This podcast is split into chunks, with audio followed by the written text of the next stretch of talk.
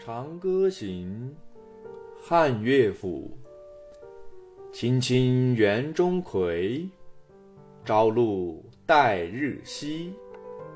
阳春布德泽，万物生光辉。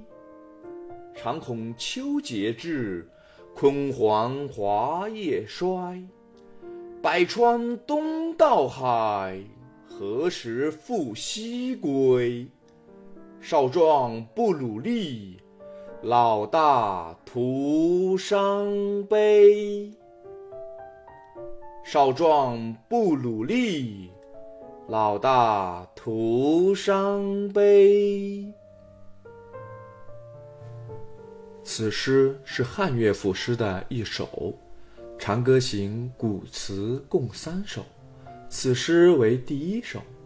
它激励人们要及时努力、奋发向上。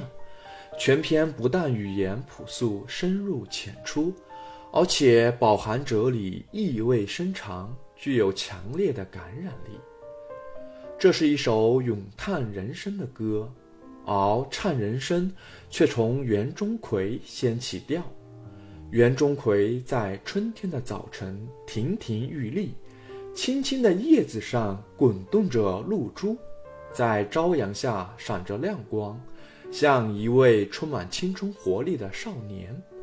诗人由园中葵的蓬勃生长推而广之，写到整个自然界。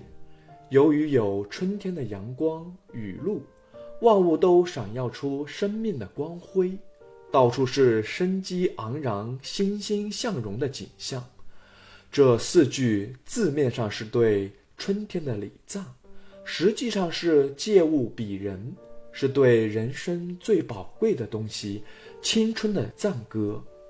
人生充满青春活力的时代，正如一年四季中的春天一样美好。自然界的时序不停交换，转眼春去秋来，园中葵及万物经历了春生。夏长，到了秋天，它们成熟了。昔日熠熠生辉的叶子变得焦黄枯萎，丧失了活力。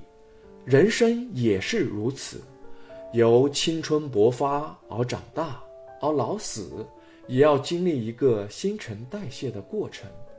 这是一个无法改变的自然法则。诗人用“常恐秋节至”。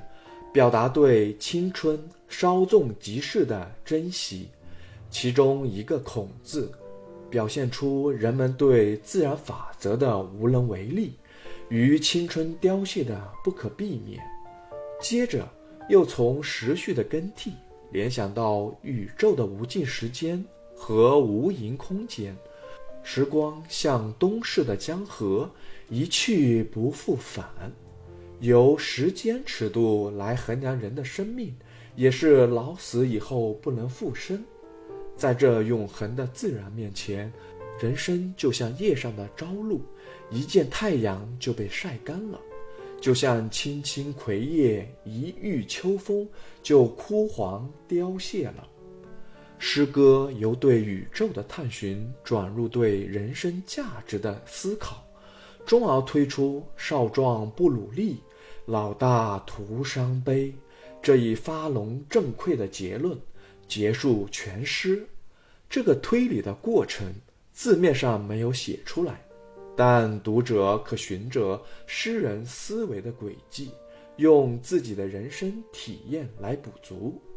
自然界的万物有一个春华秋实的过程，人生也有一个少年努力老有所成的过程。自然界的万物，只要有阳光雨露，秋天自能结果。人却不同，没有自身努力是不能成功的。万物经秋变衰，但却实现了生命的价值，因而不足伤悲。人则不然，因少壮不努力而老无所成，就等于空走世间一趟。调动读者思考，无疑比代替读者思考高明。